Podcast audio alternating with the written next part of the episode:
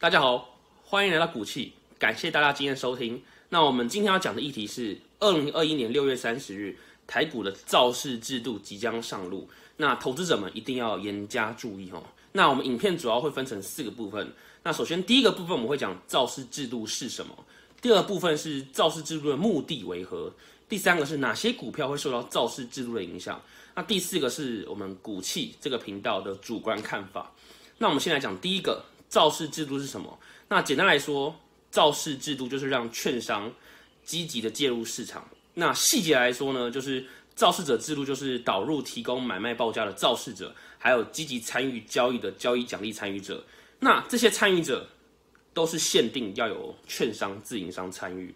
对，那政局局的副局长他就表示说，目前已经有九家券商正在申请了。那如果申请成功，一次都是绑一年的合约。对，那为什么？券商要，哎，为什么政府、金管会等等的要推行这个造市者制度呢？那金管会的主委他就曾说过，台股不能只靠一档护国神商台积电去撑，那还有很多很多的股票不能只靠一个台积电，大家都要一起扶植才对。那为了这个活络股市能量啊，那提振优质的所谓的僵尸股的交易性，所以才有了造市制度。那为什么要提升僵尸股的交易性？僵尸股 （zombie） 是指哪些？就是指一些低流动性的股票，那究竟在这个造市者制度之下，哪些股票会受到影响？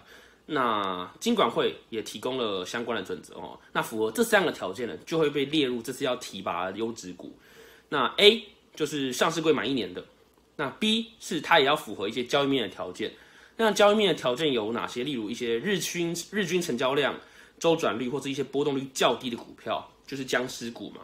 那还要符合第三个条件，就是 C，符合发行面的条件。那发行面的条件又是指什么呢？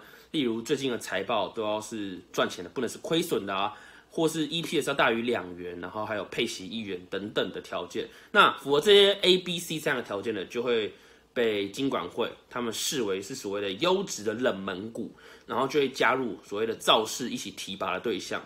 那目前台湾有一百四十档。列入这个优质名单里面，上市的有六十，上柜的有八十档。对，那这一百四十档的确切名单会是哪些呢？其实这个根据金管会的讲法是不能公布的，怕会影响到交易秩序。嗯，不能公布。所以大家只要想，热门的股票基本上是不会被列入提拔的对象，因为他们一点都不是僵尸股。所以成股族的标的通常都会没事啦。那大家可以去参考我在第四集讲的。台湾人最爱的存股标的，基本上如果你是这些标的的存股的对象，基本上你不用太担心，因为跟你没什么关系。好，那我个人的看法啊，存股族刚讲的没什么影响，反而可能会有一些便宜可以捡，因为市场的资金就是固定的嘛，所以资金可能会从存股的或是一些热门的台湾热爱的投资标的，会转移到这些可能大家会猜测会被扶植的股票上面，所以基本上说不定反而在这种积极市场介入的情况下，反而会有便宜可以捡。那这个名单我刚刚讲了，会被提拔的名单基本上是基于保密原则。但是你看，参与者有券商嘛，对不对？那券商那么多人，你管得住大家嘴巴吗？不行，资料一定会可能会被走漏。所以今天可能会面临台湾未来一个内线满天飞的状况，所以投资人一定要注意了。那我国近年上市柜一直指数一直衰退，那他们选用这种方法去造势一些。被冷落的优质标的，我觉得它是有点过度介入了啊。